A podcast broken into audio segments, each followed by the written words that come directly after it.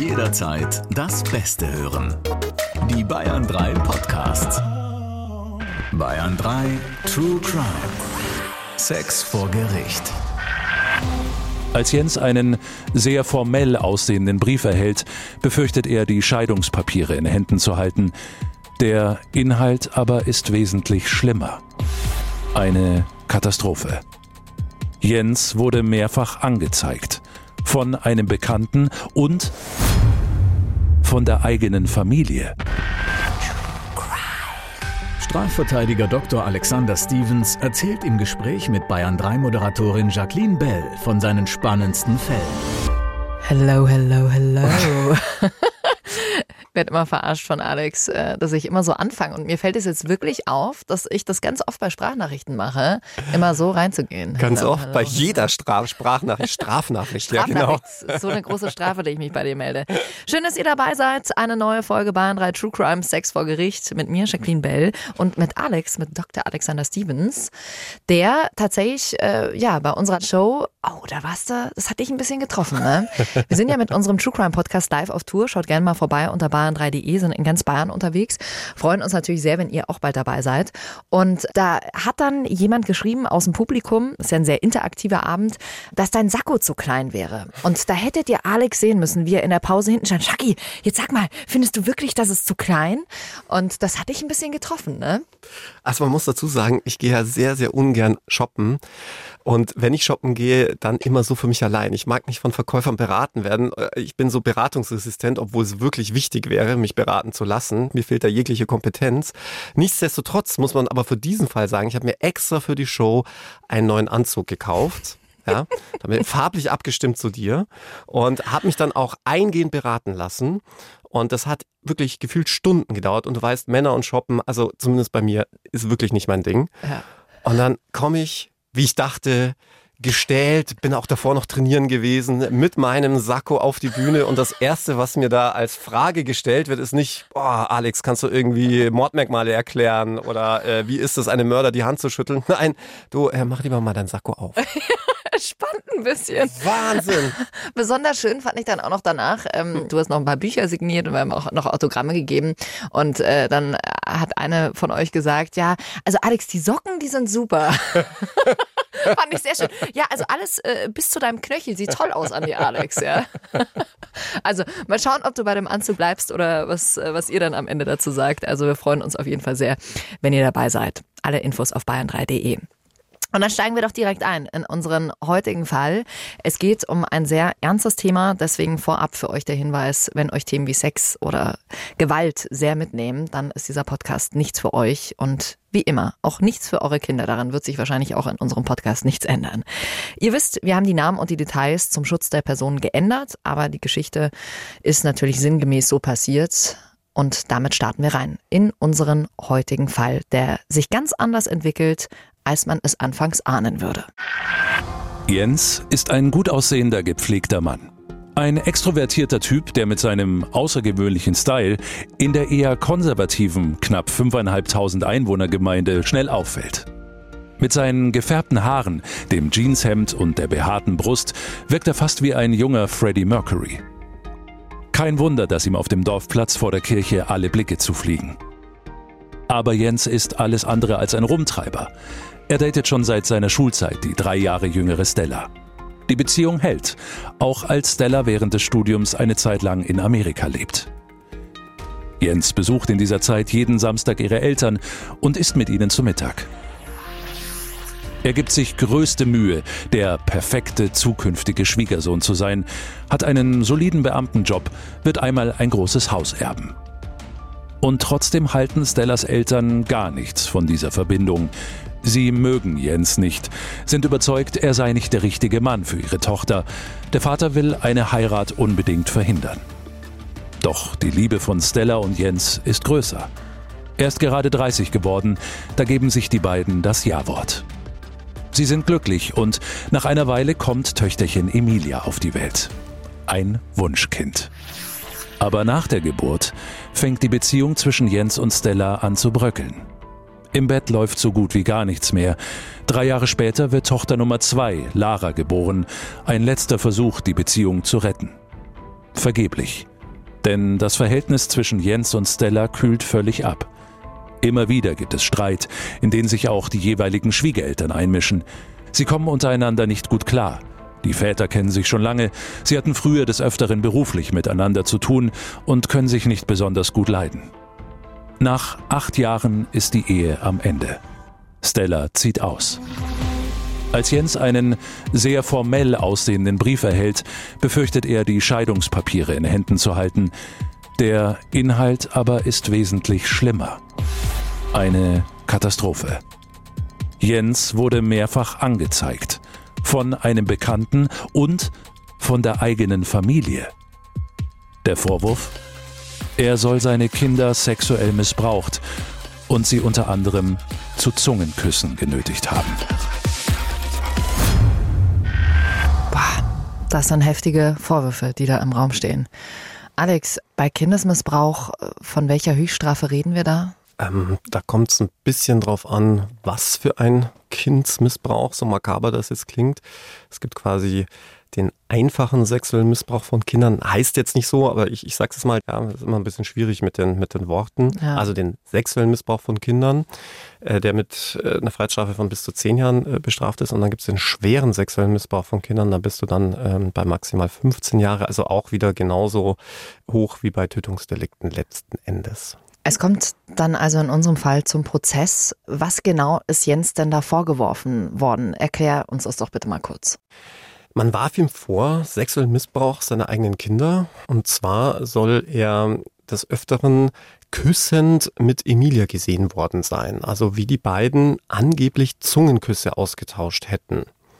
Und darüber hinaus soll Emilia, wenn er mit ihr baden war oder im Bett war und er nackt war, hin und wieder an sein Geschlechtsteil gefasst haben.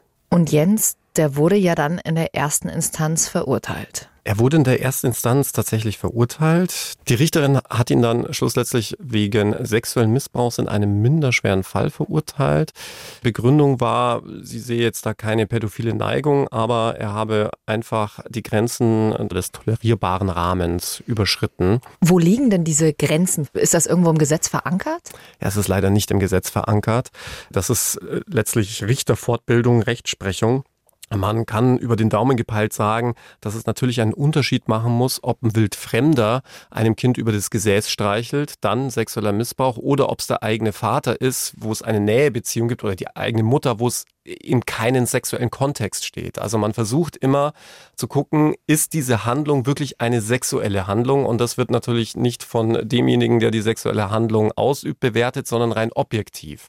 Und da ist zum Beispiel ein Küsschen auf die Backe vom liebenden Vater beim eigenen Kind völlig tolerabel, vom Wildfremden vielleicht schon nicht mehr. Ja, also es ist tatsächlich ein absoluter Auslegungsspielraum.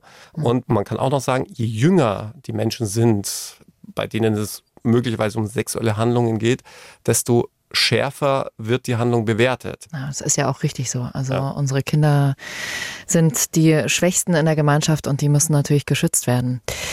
An diesem Punkt, Alex, geht der Fall ja eigentlich erst richtig los. Es geht in Berufung, aber die Strafe gegen Jens ist sozusagen schon im Raum. Heißt, ab dem Moment darf er seine Kinder nicht mehr sehen. Genau, das Familiengericht bzw. die Ehefrau hat über das Familiengericht dann erwirkt, dass ihm das Umgangsrecht entzogen wird und er seine Kinder nur noch im Rahmen des begleiteten Umgangs sehen durfte. Und das war auch nur konsequent, denn wenn ein solches Urteil mal im Raum steht, dann steht ja zu befürchten, dass es immer wieder passiert. Mhm. Hier in dem Fall steht Kindesmissbrauch im Raum. Und ich persönlich kann mir kein schlimmeres Verbrechen vorstellen. Du hast ja Jens vertreten. Du hattest ja aber tatsächlich ernste Zweifel, was deinem Mandanten da vorgeworfen wird. Sexualdelikte sind sogenannte heimliche Delikte, damit es keine Zeugen gibt. Ja, also wenn du jemanden vergewaltigst, machst du das nicht auf dem Oktoberfest, also nicht in der Menge. Wenn du jemanden sexuell missbrauchst, machst du das nicht vor einer McDonalds-Filiale, wo am Parkplatz irgendwie alle drei Minuten jemand anders dasteht, sondern du fährst an den Waldrand oder gehst in ein Zimmer, das abgesperrt ist, wo es äh, keine Fenster gibt oder die Jalousien zugezogen sind. Also das meint der Jurist mit heimlichen Delikten. Hier wurde ja beschrieben, dass Emilia den Vater sogar vor der eigenen Verwandtschaft abgeleckt haben soll, also ihm Zungenküsse gegeben haben soll und er diese da auch erwidert haben soll. Und das fand ich schon merkwürdig.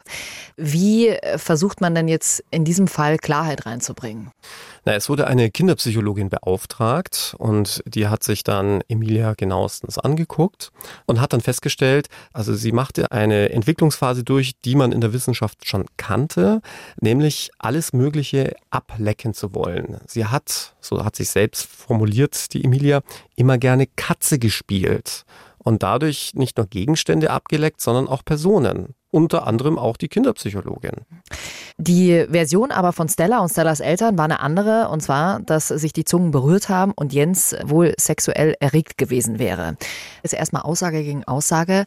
Hat man denn versucht, Emilia irgendwie zu vernehmen, zu befragen? Geht das in dem Alter überhaupt? Ja, das ist so ein bisschen strittig. Es gibt manche Psychologen, die sagen, ab vier Jahren kann man Kinder bereits vernehmen.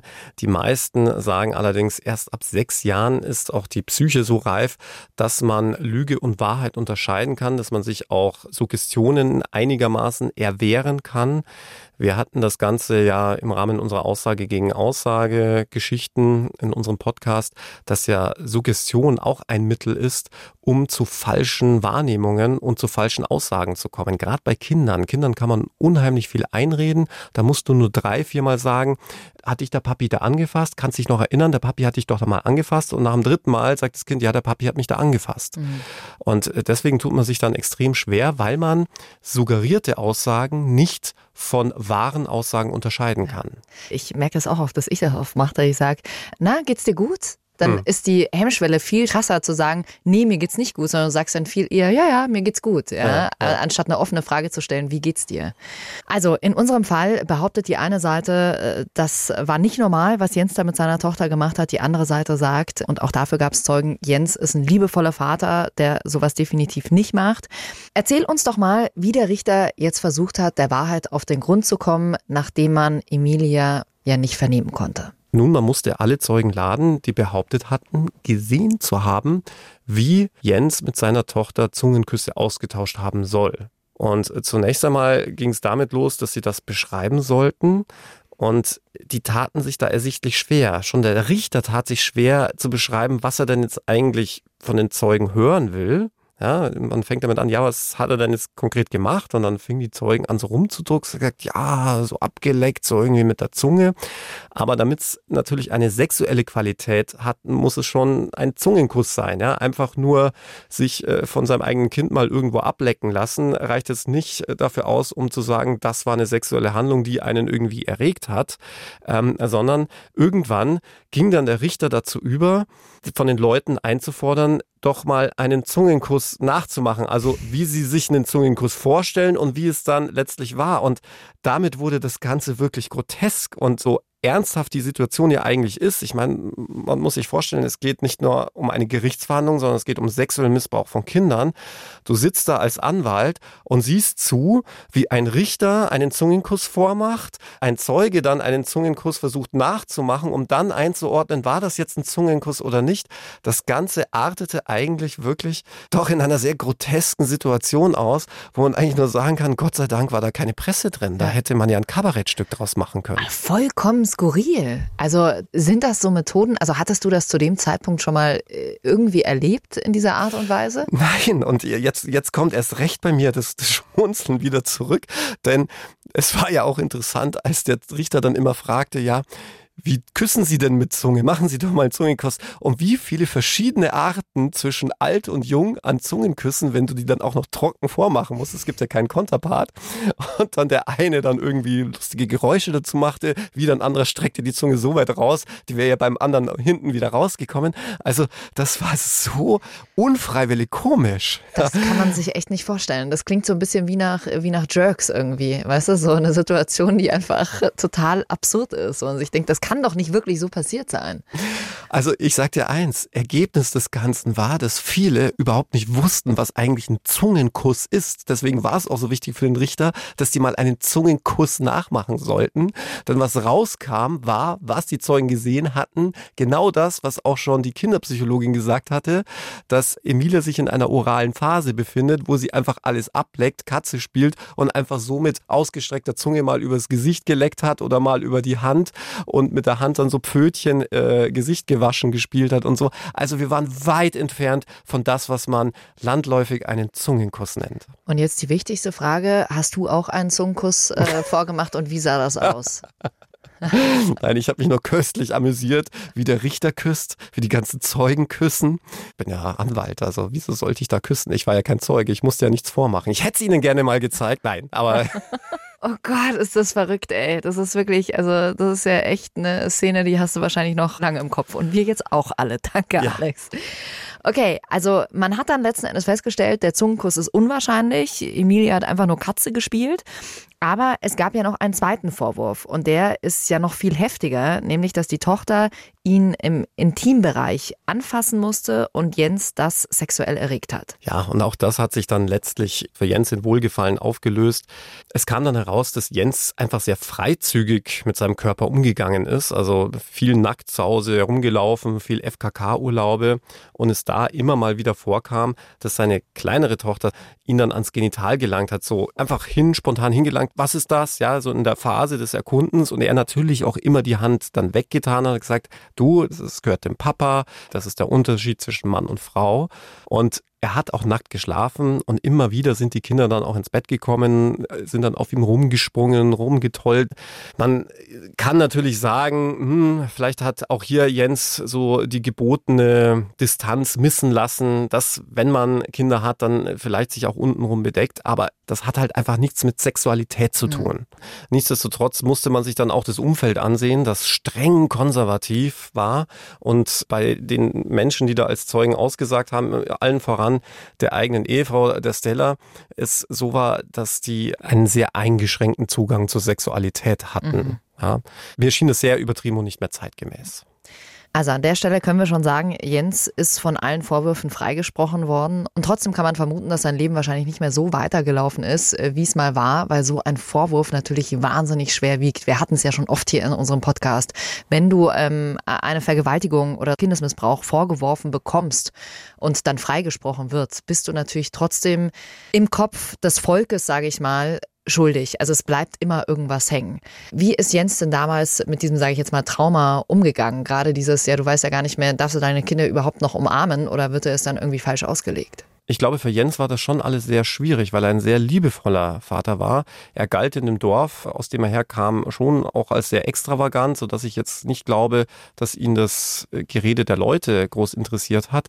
Aber es macht, glaube ich, schon was mit einem, wenn du von der eigenen Ehefrau des sexuellen Missbrauchs von Kindern, deiner eigenen Kindern angezeigt wirst und auch wirklich nichts dran war. Mhm. Und dann weiterhin den nötigen liebevollen Zugang zu dem Kind zu bewahren, das stelle ich mir schon schwierig vor. Sehr schwer. Naja, und vor allem auch der Fakt, dass dir so in den Rücken gefallen wird von deiner eigenen Frau und auch von den Schwiegereltern. Und damit bleibt natürlich noch die Frage stehen, was hatte Stella und auch die Familie von Stella gegen ihn, dass man so krasse Vorwürfe erhebt und ja, letzten Endes den Vater seiner Kinder so vors Gericht schleift, wenn letzten Endes an der ganzen Sache gar nicht wirklich was dran war. Ja, also ich glaube, das kann man selbst mit einer erzkonservativen Erziehung nicht mehr rechtfertigen, sowohl von Stellas Seite als auch ihrer Schwiegereltern, die ja da alle als Zeugen, als Belastungszeugen ausgesagt hatten. Ich hatte es mir eigentlich schon gleich gedacht, als ich Jens kennengelernt habe. Er hat es vor Gericht nie zugegeben gegeben. Aber es war so, dass Jens in Wirklichkeit auf Männer stand. Mhm. Und Stella hatte ihn vor der Anzeige mit einem fremden Mann im eigenen Ehebett erwischt, sodass dann für Stella der Ofen aus war, sie die Scheidung wollte, sie das Sorgerecht wollte und just dann auch diese Vorwürfe des sexuellen Missbrauchs kamen. Also hast du letzten Endes die Vermutung gehabt, dass äh, diese Situation mit dem Zungenkuss, dass die von ihr vielleicht etwas aufgebauscht wurde, um am Ende bessere Karten zu haben, ihre Kinder für sich alleine zu haben? Ganz klar, denn auch die Mutter wusste von dieser oralen Phase der Emilia, dass sie alles ableckt. Das ist ihr ja nicht entgangen gewesen. Und sie hatte, nachdem sie Jens mit dem anderen Mann in ihrem eigenen Ehebett erwischt hatte, zu ihm gesagt, ich mach dich fertig.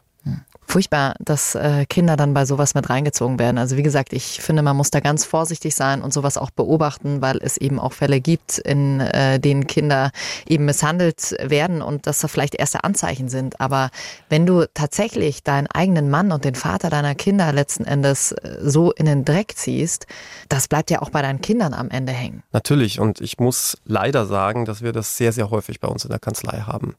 Wir haben sehr häufig Fälle, die vom Familiengericht beginnen und dann vom Strafgericht enden, weil die Kinder regelrecht benutzt werden. Die zwei häufigsten Anzeigen, die im Rahmen von familiengerichtlichen Auseinandersetzungen dann plötzlich zur Sprache kommen und dann gemacht werden, sind Steuerbetrug und sexueller Missbrauch von Kindern. Krass. Und dass die Kinder dann oft instrumentalisiert werden und man ja auch weiß, wie leicht man Kinder instrumentalisieren kann. Stichwort Suggestion. Wir hatten es in unserem Podcast Aussage gegen Aussage. Es ist sehr einfach, Kindern etwas einzureden. Und auch noch eine andere Sache, kann ich nicht aus der eigenen Erfahrung sagen, sondern es gab ganz dunkle Zeiten in den 80er Jahren der sogenannten Aufdeckungsprozesse allen voran der Wormser Prozessor. Das war so eine Phase, wo man extreme Angst vor dem sexuellen Missbrauch von Kindern hatte und dann in alles mögliche Dinge hineingelesen hat. Da war zum Beispiel ein Kindergärtner, da hatte ein Kind irgendwas gezeichnet und seiner Meinung nach sah das aus wie ein Penis und dann hat man den Vater des sexuellen Missbrauchs bezichtigt. Und das war eigentlich die Geburtsstunde der Aussagepsychologie. Und deswegen kann ich sagen, ja, man muss wachsam sein, aber man muss wirklich hier aufpassen in dem Bereich, nicht die falschen Schlüsse zu ziehen. Das müssen Fachleute machen.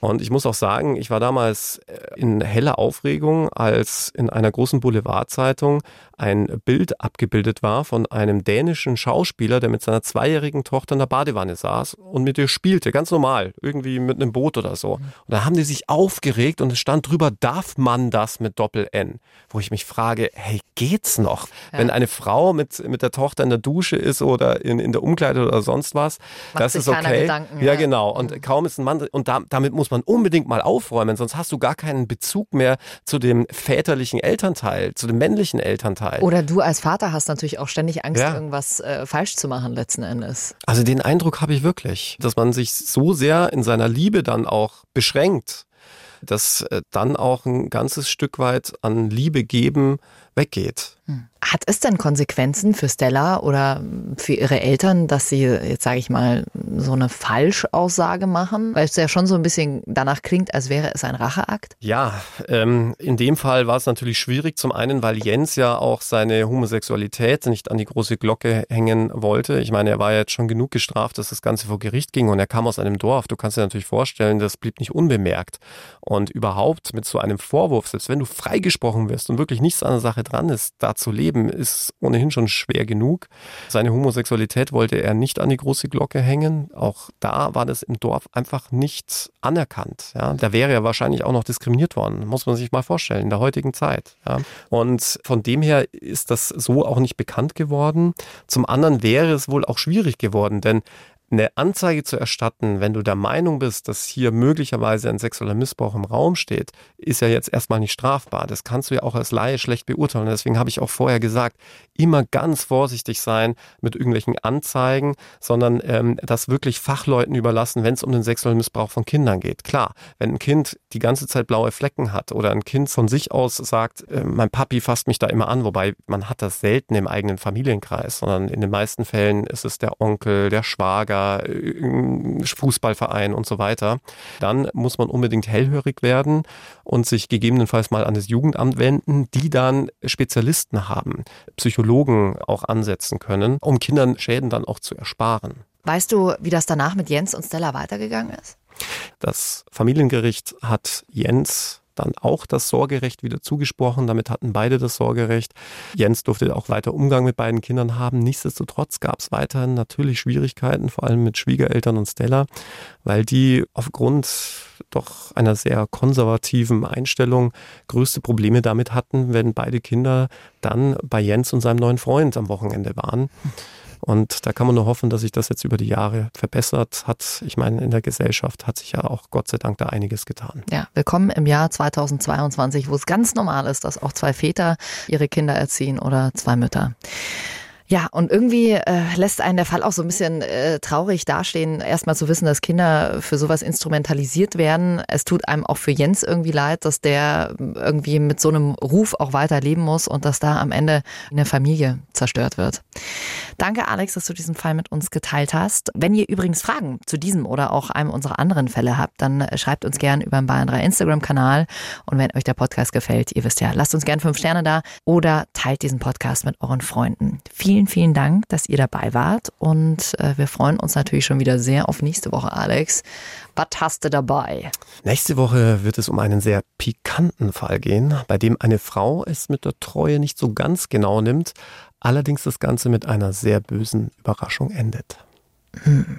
Es bleibt spannend bei uns. Und falls ihr es gar nicht mehr aushalten könnt bis nächste Woche, habe ich hier zum Schluss der heutigen Folge nochmal eine Podcast-Empfehlung für euch von meinen Kollegen von Bayern 2. Wenn ihr interessiert seid, wie so eine Polizeiausbildung abläuft, die haben tatsächlich Polizisten zwei Jahre lang begleitet, waren dabei, als junge Polizisten zum ersten Mal schießen gelernt haben und bei ihren ersten Einsätzen kann ich euch nur empfehlen, die Polizeiklasse von Bayern 2 überall, wo es Podcasts gibt. Danke, Alex. Bis nächste Woche. True Crime. Sex vor Gericht. Noch mehr packende Podcasts. Jetzt auf bayern3.de.